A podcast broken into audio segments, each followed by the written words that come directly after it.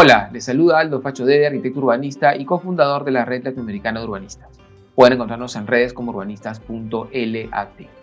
Ciudades que Inspiran es una iniciativa conjunta entre la Red de Urbanistas y el Comité de Lectura, desde donde visitaremos diversas ciudades del Perú y Latinoamérica a través de las miradas críticas de sus ciudadanas y ciudadanos, buscando destacar aquellos aspectos que nos inspiran y apasionan. Hola Jessica, gracias por acompañarnos en este cuarto episodio de la temporada Ciudades y Género en el que conversaremos con Nora Cárdenas sobre la problemática de género en la región andina, sobre todo en relación a las comunidades originarias o indígenas. Hola Aldo, muchas gracias nuevamente. Así es, para empezar, eh, quiero presentarles a nuestra invitada del día de hoy, Nora Cárdenas. Ella es una académica cusqueña y sanqueña, trabaja en temas de cultura y género. Actualmente viene desarrollando su tesis doctoral sobre la metáfora Wiwanakwi, que significa crianza mutua, como una categoría para hablar desde lo cotidiano, de los cuidados, de la relación con el territorio y para pensar en sistemas de gobierno. Muchas gracias, Nora, por tu presencia. Hola, Nora. En los distintos episodios hemos visto la diversa y compleja relación de las mujeres y las ciudades, tanto en el uso de los espacios públicos, transporte y equipamiento, como en la forma como son vistas por sus pares. En este cuarto episodio queremos salirnos un poco de las ciudades como centro de actividad y mirarlas desde la ruralidad, que representa gran parte del territorio nacional y más del 20% de la población. Nora, desde tu propia experiencia como mujer andina y tu amplia trayectoria como investigadora sobre temas de género y cultura, me gustaría pedirte que nos ayudes a comprender esa compleja relación entre las comunidades andinas y los centros urbanos. Muchas gracias por la invitación, Aldo, Jessica. Yo creo que un tema que es importante para empezar, digamos, es incluso cuestionarnos el tema de la ruralidad, ¿no? ¿De qué ruralidad estamos hablando? Yo creo que en los últimos 20, 30 años el mundo rural ha cambiado de manera importante, ¿cierto? De diversos investigadores hablan de estas nuevas ruralidades, por ejemplo, que creo que nos están dando cuenta, ¿cierto? De un continuo entre las ciudades y el campo, ¿no? Que cada vez, ¿cierto?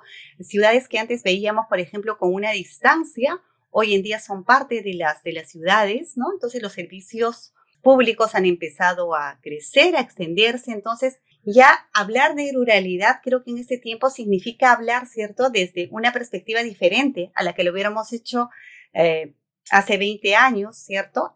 El rostro del campo ha cambiado, ¿no? el rostro de las personas que habitan ese espacio también. Ahora, ¿cuál es el vínculo, ¿cierto?, con, con las ciudades? Como digo, hay un continuo entre el campo y la ciudad que es importante colocarlo desde el principio. Hay una intensificación de las actividades, por ejemplo, comerciales, que era una actividad además realizada por mujeres que post pandemia se intensifica porque las mujeres son las que otra vez empiezan a salir al, al mercado mm, laboral, ¿cierto? A, a trabajar, a vender. Entonces, hay temas que creo que quedan como las mujeres no trabajan en el campo, no, efectivamente las mujeres trabajan y trabajan mucho y creo que lo que nos falta es reconocer, por ejemplo, esa impronta de las, de las mujeres, ¿no? Las mujeres están vinculadas a las, a las ciudades, están vinculadas, además creo yo, a partir de, una actividad que es muy importante para ellas, que es el comercio, ¿no? Entonces, eh, eso. Y en segundo lugar, creo que también es importante pensar la relación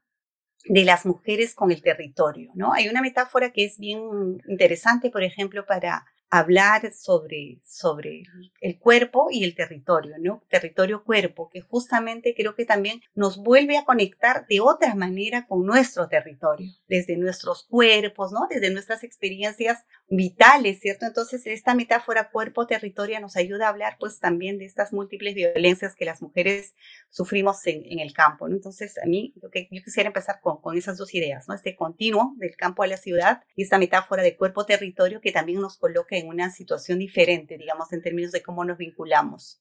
Es interesante lo que mencionas. Entremos más en ese rol, en esa relación entre lo rural y lo urbano, como dices tú, no como dos, no como dos espacios distintos, sino como una continuidad físico-espacial que vincula actividades humanas, que en el fondo es lo que tú mencionas. Y en este caso, la actividad que históricamente nos ha vinculado es el comercio.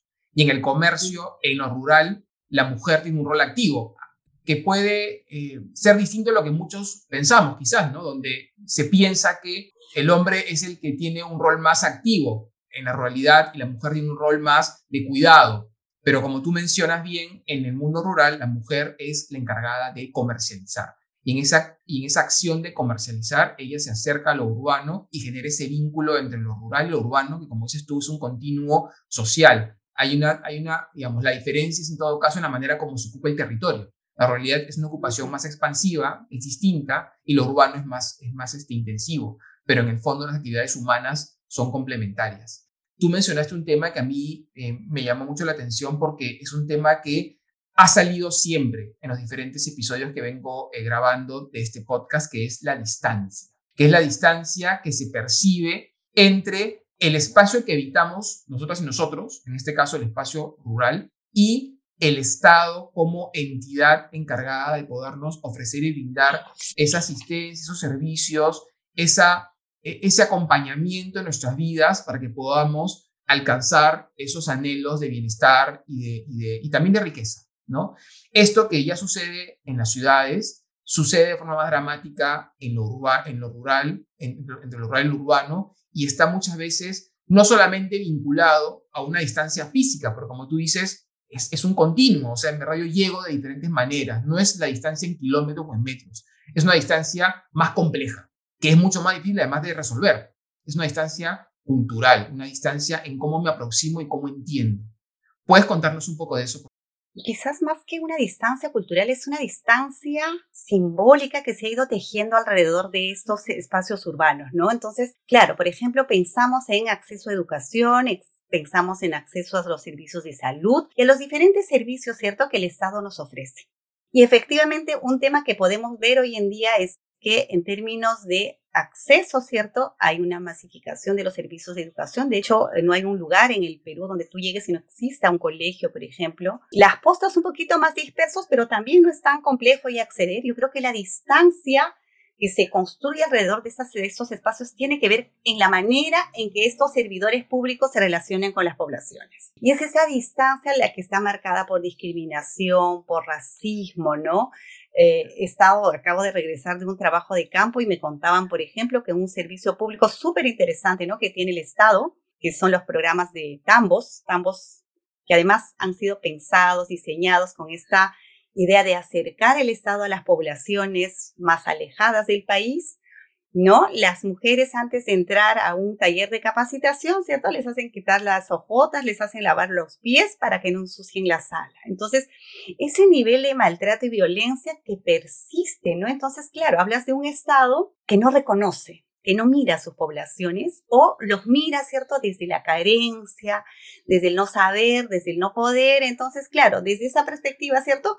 Se justifica una actitud como la de este señor que les dice a las señoras antes de entrar a la sala a una reunión que se quiten las ojotas y se laven. Y que no es una práctica además nueva. O sea, de hecho, cuando hemos visto experiencias de escuelas rurales, en muchas escuelas hacen exactamente lo mismo, ¿no? Los niños antes de entrar al salón, ¿cierto? Les hacen quitar las ojotas, ¿no? Les hablan en un idioma que no es el suyo. Felizmente hemos avanzado, digamos, en políticas interculturales también de, de educación, donde los niños, digamos, tienen derecho a recibir la educación en el idioma que hablan. Son temas que yo creo que como país no hemos avanzado en pensarlo, en diseñarlo. Siempre hablamos desde un centro, puede ser el centro no sé, pues de la capital, desde Lima, desde la ciudad, desde la capital de la región, pero justamente creo que como proceso no logramos ah, transitar a una mirada que reconozca a las poblaciones, ¿cierto? Con, con saberes, con conocimientos, pero tampoco podemos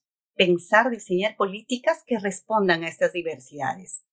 Y claro, y el paso previo, como decíamos también alto, es cómo construimos la ciudadanía en países como los nuestros, ¿no? O sea, acuérdense que hemos tenido un presidente que hablaba de ciudadanías de primera, segunda, tercera categoría, ¿cierto? Entonces, esas, esa, esa, por ejemplo, esa categoría de ciudadanía es clave para pensar cómo nos miramos, cómo nos reconocemos. ¿Por qué en un país como el nuestro hay personas que se sienten más ciudadanas y más ciudadanos que otros? Porque nuestras relaciones están profundamente marcadas también por el racismo, por la discriminación, ¿no? Entonces yo siempre planteo y creo que hay que avanzar, por ejemplo, en países como el nuestro, en pensar en la conciudadanía, cómo nos vinculamos, entonces cambiar estas reglas, estos sentidos comunes por los cuales nos vinculamos, ¿no? Hombres, mujeres de diversas ciudades, pasar al tema de autociudadanía, o sea, cómo me siento yo, cómo ejerzo yo mi ciudadanía. Y eso pasa por reconocerme yo como ciudadana y reconocerte a ti como ciudadano. Ahora, lo que dices tú es sumamente interesante porque no es tanto la distancia al servicio, o sea, no es que no hayan colegios, no es que no hayan equipamientos, no es que no hayan servicios, tenemos una enorme brecha como país de, equipamientos y de servicios, pero el problema de fondo no es que no estén, el problema es que los han, están diseñados y están administrados por otros. O sea, otros me refiero por personas que no, que no pertenecen o que no se han tomado el trabajo de comprender a quién están sirviendo. Mm.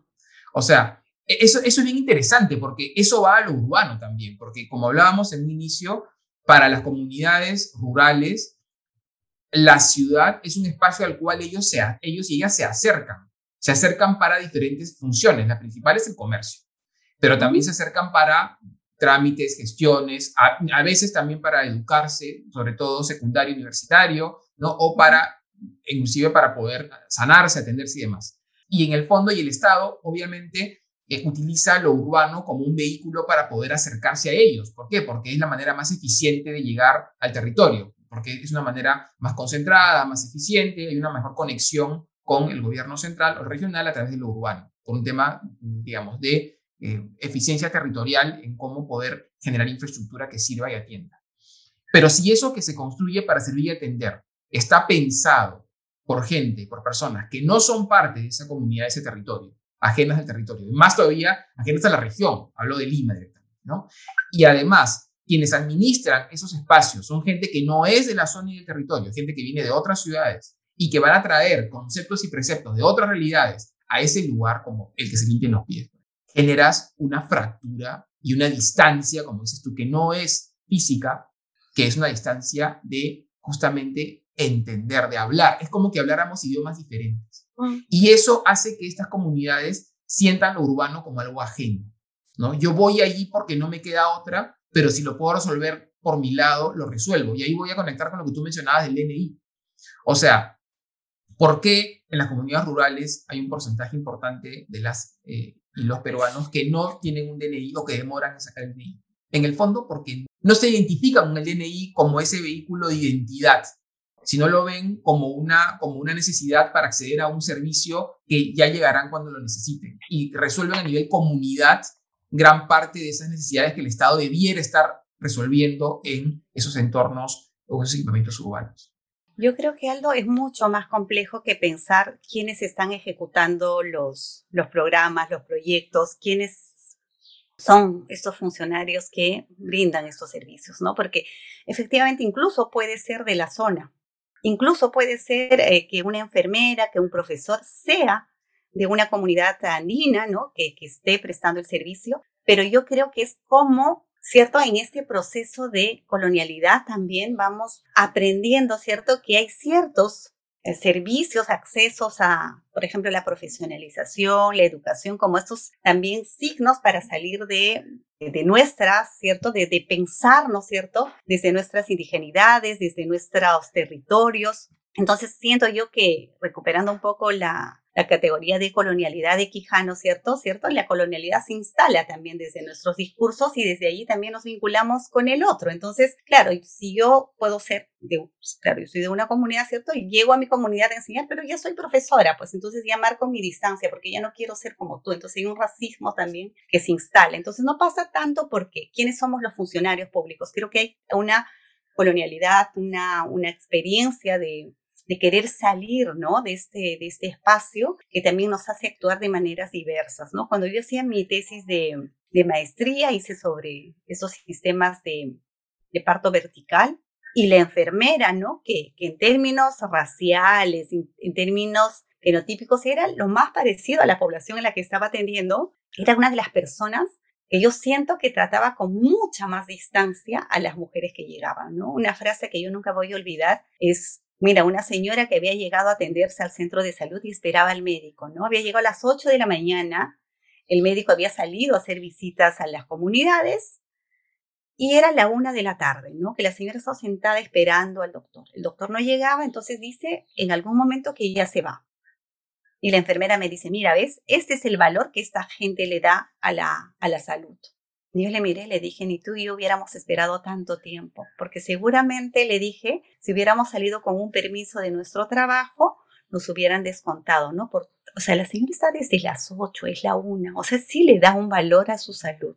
Me miró, entonces, claro, fue, de hecho, fue como el momento además en el que empiezo a pensar en la tesis de maestría, porque era otro el tema que yo tenía que trabajar, ¿no? Y me doy cuenta que hay un tema que es importante mirar en estos servicios de salud. Entonces, eso por un lado, ¿no? Por otro lado, ¿cierto? Cuando hablamos de, DNI, pensamos siempre para qué necesitamos el DNI. Entonces, el DNI te sirve efectivamente para que el Estado te reconozca como ciudadano, ¿cierto? Esa es la ciudadanía formal. Y en el mundo andino, posiblemente en comunidades, lo necesitemos para vincularnos con los servicios de salud, ¿cierto? Me vinculo, ¿cierto? Necesito el DNI para ir al banco, ahora con el tema de los bonos o con el tema de los programas sociales, ¿no? Para, que, para ir a atenderme al sistema de salud, necesito para, para seguramente educar a los chicos, pero en términos de la cotidianidad, el DNI en el mundo andino no, no es como en el mundo urbano, ¿no? Que tú necesitas para ir a un sitio, a otro sitio, no, acá nos conocemos, digamos, hay esa, esta, esta relación más cotidiana, más cercana, desde donde nos vinculamos. Entonces, Creo que eh, también es repensar estos, estos, estos, estos documentos, ¿cierto? Desde otras perspectivas. O sea, yo siento que el DNI como, como instrumento de reconocimiento de esta ciudadanía es para vincularme con el Estado. Pero si tengo un Estado que además, ¿no? Me maltrata, me discrimina, de pronto, ¿cierto? No tengo mucho incentivo tampoco para sacar el DNI. Salvo, ¿cierto? Que ahora, con el tema de los programas sociales, ¿cierto? Que tenemos, ¿no? Para, juntos tenemos el programa Pensión 65, que hay efectivamente más incentivo para, para pensar en el DNI, pero siento yo que es un tema que tenemos que repensarlo en términos de, nuestro, de nuestros territorios también.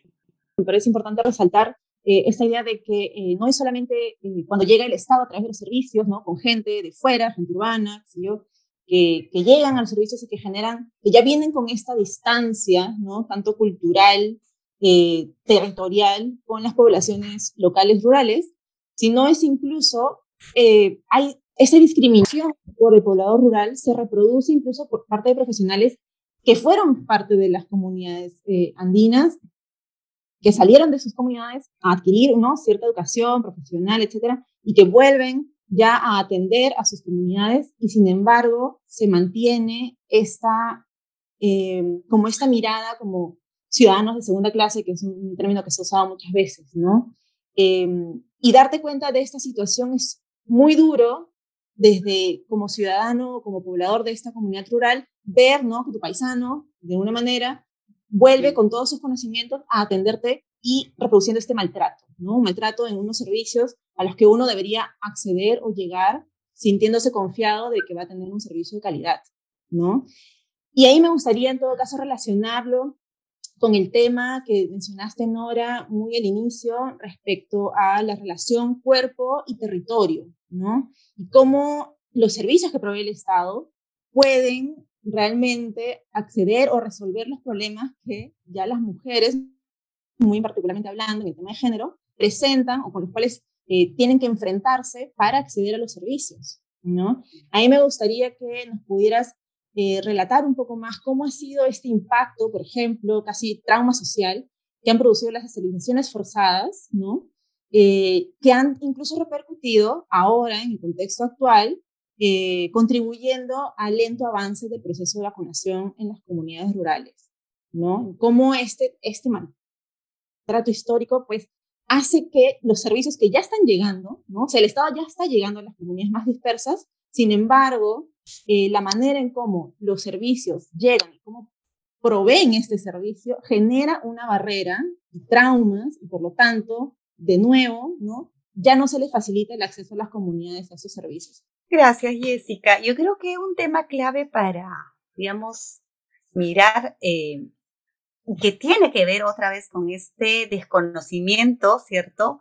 O esta incapacidad del, del, Estado de reconocer a esta diversidad de, de, población que tenemos, incluso en pensar en políticas, ¿cierto? En políticas públicas que reconozcan esa diversidad, ¿cierto? Tiene que ver con, con cómo miramos a nuestras poblaciones. Entonces yo siempre digo que el Estado mira a las poblaciones indigenizadas como poblaciones que no saben, que no pueden, ¿no? Sin saberes, sin conocimientos, sin agencia, sin deseos, o sea, que, que, no piensan ni siquiera en cuál va a ser su futuro, ¿cierto? Entonces, desde acá intentamos solucionar esos problemas. Un ejemplo claro de esta perspectiva ha sido efectivamente el tema de las esterilizaciones forzadas, ¿no? Entonces, ahí, digamos, desde la perspectiva del Estado era como las mujeres en el mundo andino tienen muchos hijos, entonces se empieza una campaña de esterilizaciones forzadas que además ¿cierto? Tenemos que recordar una política que ha sido en un principio, ¿cierto?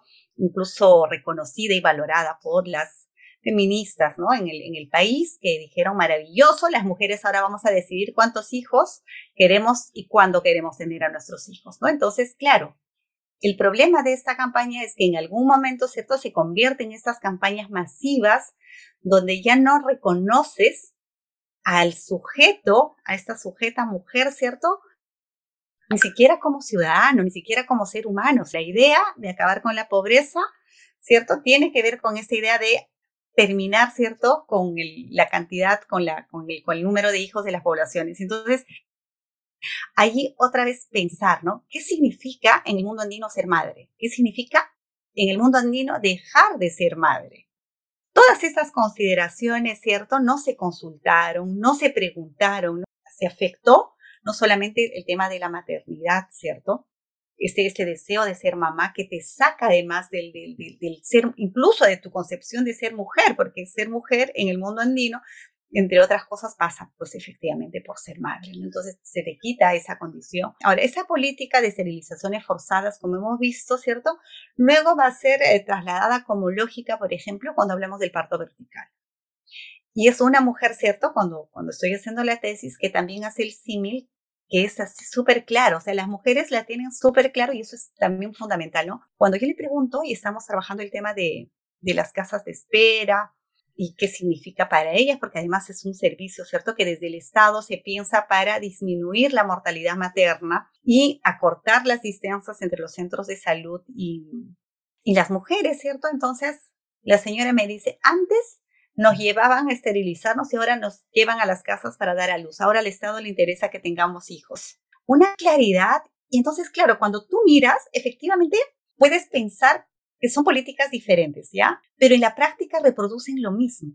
Están obligando a las mujeres, ¿cierto? En un primer momento a esterilizarlas, ¿no? En campañas masivas, donde se les encerraba, se les obligaba, y ahora con los temas, con el tema del parto vertical. O sea, está este des, de las mujeres, de cómo quieren dar a luz, de cómo quisieran dar a luz, todo eso se quita. Otra vez, ¿cierto? Entonces coges una tecnología, que para mí es una tecnología, la idea del parto vertical, y coges partes de este sistema y lo colocas en el sistema. Entonces, quitas a las parteras del, del, del, centro del, del poder, ¿cierto? En esta cercanía de cuidado, quitas a las mujeres, ¿cierto? La capacidad de tener una, un, parto en su casa, ¿no? Cuidada por su esposo, por su familia, además con elementos culturales que tienen que ver con esta continuidad.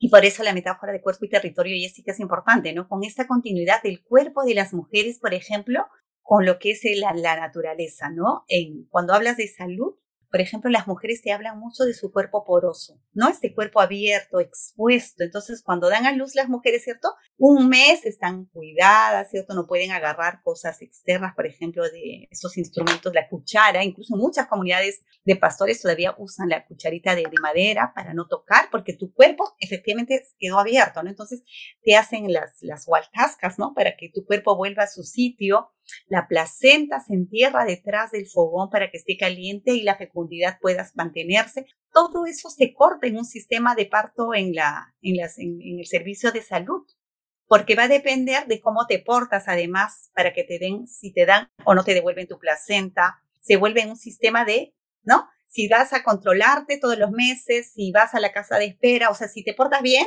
te van a dar todas esas cosas que son parte de tu cultura. Si miramos, por ejemplo, el tema de las vacunas en el Perú, a nivel urbano hemos avanzado muchísimo. Es a nivel rural donde tenemos los problemas más grandes. Y uno de los lugares donde hay problemas de acceso a las vacunas eh, en este contexto ha sido Puno. En Puno, las mujeres estaban asociando el tema de las vacunas otra vez con el tema de las esterilizaciones forzadas. Entonces, claro, es el Estado que llega con las vacunas, no te explica, y eso es parte, ¿cierto?, del tema comunicacional que creo que hemos descuidado mucho, ¿no? ¿Cómo informas a las poblaciones?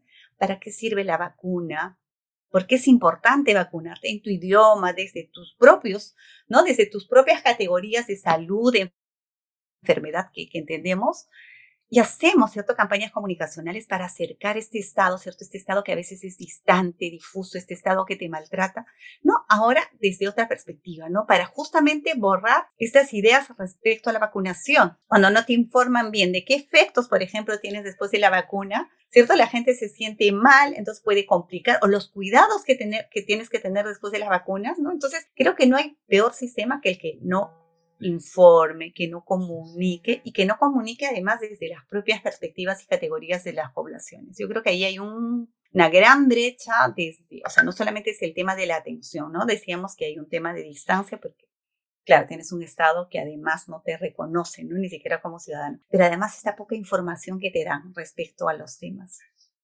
Qué interesante, Nora, lo que nos comentas respecto a eh, la atención ¿no? desde los centros de servicio, pero esta mirada más cultural y profunda, específicamente en el caso de las necesidades de mujeres andinas en proceso de gestación y ya en el momento mismo del parto. ¿no?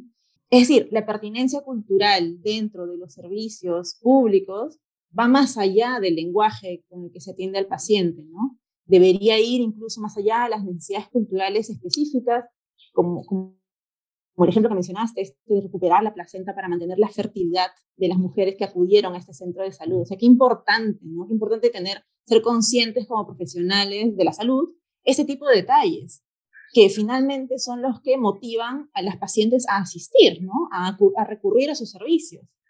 Entonces, este quiebre cultural, ¿no? Es, realmente puede llegar a atentar con la vida de las personas, con la vida de las mujeres en particular.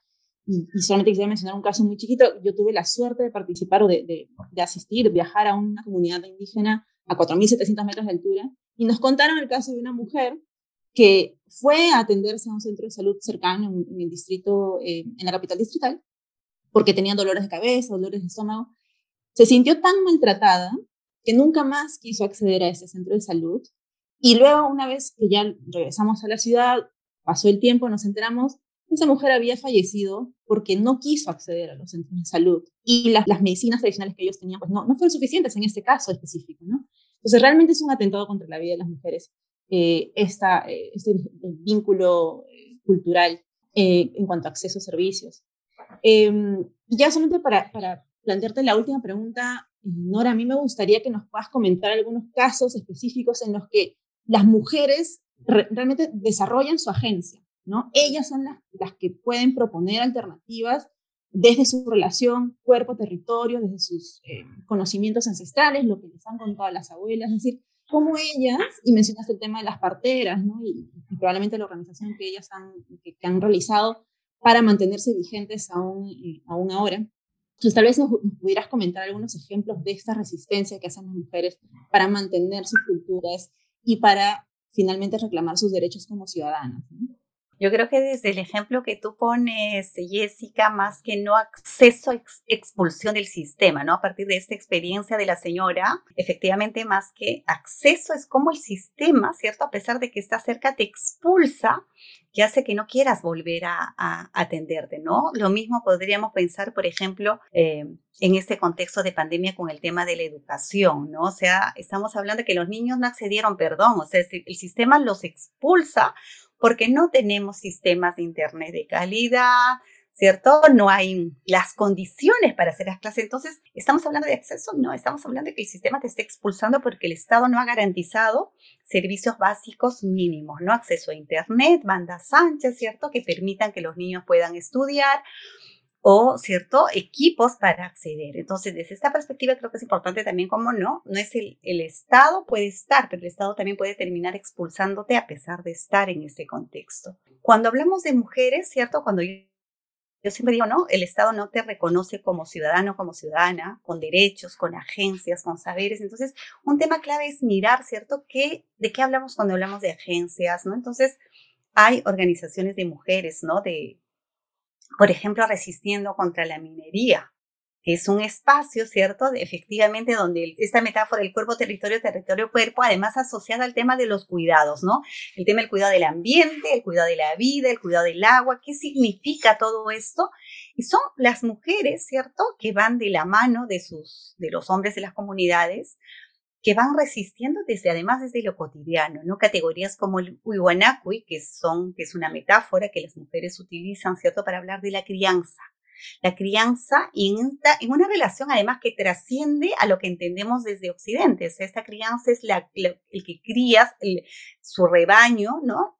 Crías a tus hijos, crías a tu esposo, crías a la comunidad, crías el ambiente en una relación además de interdependencia. No sé si yo no cuido el agua, ¿cierto? El agua no va a darme los beneficios para la agricultura. Entonces, ese tipo de relaciones, de vínculos que son claves, ¿cierto? No son conceptos que fácilmente podamos entender desde una mirada que no reconoce al otro, ¿no? Entonces, y no solamente reconocer al otro, yo creo que justamente es esta capacidad de ponernos en el lugar de estas poblaciones, desde dónde me habla de su dolor, desde dónde me habla de su bienestar, ¿no? O sea, es dar un paso más allá de la tolerancia, ¿no? Es, es respeto, como decía Carlos Iván de Gregori, es estima, ¿no? Es, es esta nueva es esta nueva relación que tenemos que construir, creo yo, y que pasa por cambiar estos sentidos que se han vuelto comunes, que para mí son incomunes, ¿no?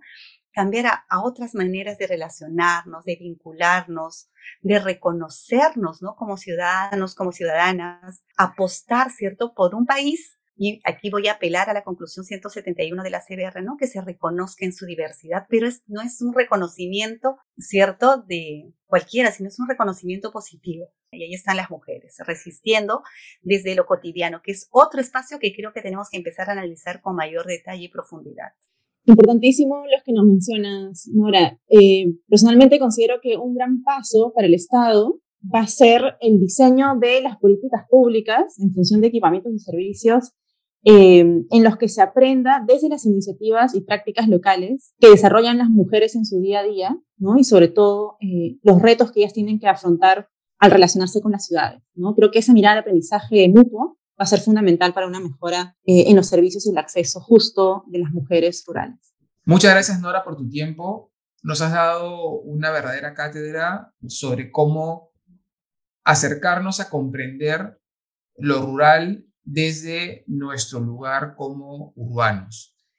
Y sinceramente, y aquí coincides además con nuestras otras entrevistadas, el enorme reto que tenemos como ciudadanas y ciudadanos, pero también como Estado, del que somos parte y además el que construimos, es no tanto de grandes obras, no tanto de, de infraestructura, que también hay un enorme reto en ese sentido, pero es sobre todo de mirarnos de comprendernos, de respetarnos y de abrazarnos con nuestra diversidad. Y creo que ese reto sí pasa por nosotros. Ciudadanas y ciudadanos que somos parte de un Estado diverso, complejo, con una, eh, un atrás cultural milenario y que se refleja en nuestras costumbres, en nuestra forma de habitar y en nuestra forma de ocupar el territorio.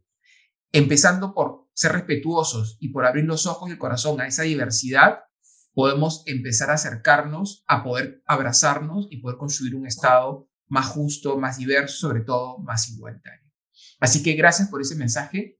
Quiero agradecer obviamente a Jessica, que nos acompaña una vez más, a Daniela también, que nos ayuda a poder armar esta temporada especial de género, y a Vania, que es nuestra eh, editora y la persona encargada de que esto que producimos nosotros y que aprendemos tanto y nos divertimos, llegue a, nuestros, a nuestras y nuestros oyentes eh, en el formato del podcast. Que gracias, Vania, por tu trabajo y a todo el comité de lectura, obviamente, por el enorme esfuerzo de eh, acercarnos de esta manera a todos ustedes. Por mi parte, me despido hasta una nueva visita a aquellas ciudades que nos inspiran y apasionan.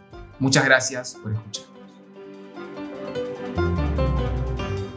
Este podcast fue editado por Vania García, curadora de Comité de Lectura. Si quieres apoyar nuestro trabajo, te invitamos a suscribirte a Comité de Lectura en nuestra página web, comitedelectura.p planes. Con tu suscripción tendrás acceso a nuestra sesión de debate semanal y a nuestros podcasts premium diarios de noticias, además de ayudar a mantener este y otros podcasts abiertos para todos. Recuerda además que por cada suscripción anual que compres, le estaremos regalando una a un estudiante. Gracias por escuchar.